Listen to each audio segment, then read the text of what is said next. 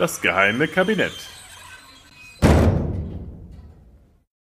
Hallo und herzlich willkommen zu einer neuen Ausgabe des geheimen Kabinetts. Heute ein bisschen noch angeschlagen, man hört es vielleicht in der Stimme, deswegen wird es heute auch nicht ganz so lang. Die Episode, die nächste wird dann wieder länger besprochen. Heute geht es um so ein Bart, der älteste Witz der Welt. Ja, äh, was der älteste Witz der Welt ist, können wir natürlich so gar nicht sagen, denn vermutlich wurde der schon erzählt, als die Neandertaler die ersten Steppen durchstreiften. Aber der erste niedergeschriebene Witz, den wir kennen, äh, ist vor, ein paar Jahren von einem britischen Forscher, äh, Dr. Paul MacDonald, Senior Lecturer an der University of Wolverhampton, herausgefunden worden. Und zwar ähm, hat er festgestellt, dass sich auf einer 3900 Jahre alten sumerischen Keilschrifttafel vermutlich der älteste nachweisbare Witz verbirgt und der geht wie folgt. Was ist seit Menschengedenken noch nie passiert? Eine junge Frau, die auf dem Schoß ihres Mannes saß und nicht gefurzt hat. Ja, man sieht, äh, die Witze sind seit 4000 Jahren auch nicht viel besser geworden, aber das sieht man auch an dem zweiten Witz, den McDonald, der Name ist kein Witz, äh, zum Besten gibt, den er immerhin 3600 Jahre alt ist und aus äh, Ägypten stammt. Der wie folgt lautet, wie unterhält man einen gelangweilten Pharao? Du packst eine Schiffsladung junger Frauen auf ein Boot, die nur in Fischnetze gehüllt sind, und bringst den Pharao dazu, Fische zu fangen. Paul MacDonald gibt dann auch den ältesten britischen Witz zum Besten, der wohl aus dem 10. Jahrhundert stammt und naja, auch nicht viel besser gealtert ist. Was hängt an den Hüften eines Mannes und möchte in ein Loch stoßen, in dem es schon oft war? Antwort, ein Schlüssel. Dennoch ähm, erkennt man, dass hier ein gewisses Muster vorherrscht. Witze, insbesondere die Einzelwitze, natürlich gab es auch viele ähm, komische Erzählungen, die uns heute vielleicht auch gar nicht mehr so komisch vorkommen, funktionieren da immer mit der Durchbrechung der Erwartungshaltung, wie mein alter Prof zu sagen pflegte, also ein überraschendes Ende, das äh, entweder durch einen Wortwitz oder eben durch ein Ereignis erzählt wird, das dem bisherigen Verlauf der Dinge widerspricht. Also wenn zum Beispiel, Beispiel, das auch mein, mein Prof damals gemacht hat, ein Mann kommt zum Zirkus und sagt, ich äh, ich möchte gerne einen Job und der Zirkusdirektor sagt, äh, ja, was können Sie denn? Und der Mann sagt, ich kann Vögel imitieren. Dann sagt der Mann, ne, zeigen Sie mal. Wenn der Witz jetzt nicht funktionieren würde, würde es einfach der Mann Vogelstimmen nachmachen und es wäre eben nicht lustig. Der Witz besteht aber dann darin, dass der Zirkusdirektor sagt, naja, äh, haben wir schon, brauchen wir nicht. Ähm, dann sagt der Mann schade und fliegt aus dem Fenster. Das ist die Durchbrechung der Erwartungshaltung äh, auch kein besonders guter Witz, der ist sicher auch schon uralt. Aber ähm, das ist ein, ein Schema, mit dem die Witze schon immer funktioniert haben. Das sehen wir übrigens auch an der ältesten Witzsammlung, die es gibt. Ähm, und zwar von einem anonymen Autor, vermutlich aus dem Bereich des Theaters im griechischen Raum, vermutlich beheimatet, der sogenannte Philogelos, wörtlich übersetzt der Lachfreund. Äh, das ist eine Sammlung von 265 Witzen, mehr, also ungefähr zumindest. Die Zählung ist ein bisschen uneindeutig, da manche Witze sich doppeln. Vermutlich ist es im vierten oder fünften Jahrhundert unserer Zeitrechnung entstanden. Vermutlich auch nicht das älteste, das es der Art gab, aber das einzige, das sozusagen von dort überlebt hat. Wir wissen, dass ja auch schon ähm, die antiken ähm, Autoren wie Platon und Aristoteles durchaus sich auch Gedanken über die Witze gemacht haben die auch schon früher natürlich als äh, diese Witzsammlung. Manchmal findet man die Namen Hierokles oder Philagrios als Autoren, mögliche Autoren dieser Witzsammlung, manchmal sogar beide auf manchen Manuskripten, wobei das eben vermutlich eine spätere Zuschreibung ist, die nicht unbedingt eindeutig.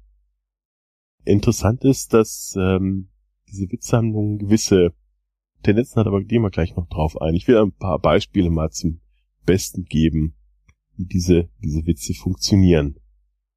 Interessant ist, dass es ganz oft auch wieder Gruppen sind, gegen die sozusagen sich die Witze richten oder die, die Witze erzählen. Ausländer, Intellektuelle, Frauenhasser, äh, also Männer, die Frauen hassen und auch, ähm, ja, wie soll man sagen, sogar Narren äh, tauchen, tauchen, äh, tauchen auf. Also ganz oft ähm, sind Intellektuelle oder Scholaren oder Akademiker ähm, Ziel der Witze. Also zum Beispiel folgender, ein Freund trifft einen Intellektuellen und sagt, herzlichen Glückwunsch, du hast einen Jungen bekommen. Und der Intellektuelle sagt, naja, dank Freunden wie dir. Ja, der braucht ein bisschen.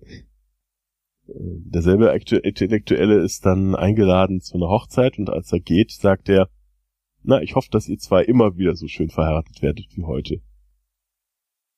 Der ist aber auch nicht nur bei Hochzeiten, sondern auch offensichtlich bei Beerdigungen eingeladen und ähm, äh, einer Beerdigung eines toten Klassenkameraden und da ruft der Vater, oh Sohn, du hast mich verkrüppelt zurückgelassen.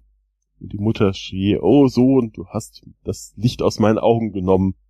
Und stupst der Intellektuellen seine Freunde an und sagt, na, wenn er das alles gemacht hat, dann sollte man ihn vielleicht, hätte man ihn verbrennen sollen, als er noch lebte. Der Witz richtet sich aber auch sozusagen äh, gegen, gegen Leute, die äh, so tun, als ob sie äh, etwas darstellen würden. So ein Bettler, der seine Freundin glauben lässt, dass er reich und von edler Geburt war. Und als er dann aber mal ein Geschenk beim Nachbarn eingesammelt hat, also quasi vorgesprochen hat, um Geschenke einzusammeln als Almosen, trifft er plötzlich auf sie und ähm, dreht sich dann herum und sagt, schickt meine Dinnerkleider dann bitte hierher.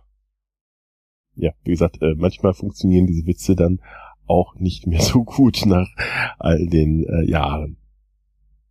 Von den Narren oder äh, Spaßmachern habe ich auch schon erzählt. So wird einer dieser Narren gepiesackt und äh, sagt einer zu ihm, ich habe äh, deine Frau, ne? Du weißt schon, ohne irgendein ein Groschen zu zahlen und antwortet danach, naja, ich muss das ja machen als Ehemann, aber warum du? Manche Witze gehen auch gegen äh, Dicke zum Beispiel, also ein, ein Fettsack, äh, der seine Tochter an einen anderen Fettsack verheiratet und als er gefragt wird, was er als äh, Hochzeitsgabe mitgibt, sagte er ein Haus mit Fenstern äh, gegenüber der Bäckerei. Auch Betrunkene sind ganz oft Thema. Ähm, so gibt es einen Betrunken, der, der sich in der Taverne einpichelt und dem äh, jemand sagt, du, deine Frau ist tot. Und dann sagt er zum, zum Barkeeper, wie auch ihn damals genannt hat, äh, es ist Zeit, dass du mir einen dunklen Trunk reichst. Ganz nett ist auch, ähm, das ist sehr auffällig. Es gibt nämlich relativ wenig frauenfeindliche ähm, Witze in dieser Sammlung. Es sind mehr denn Frauen, die eine übermäßige Sexualität an den Tag legen.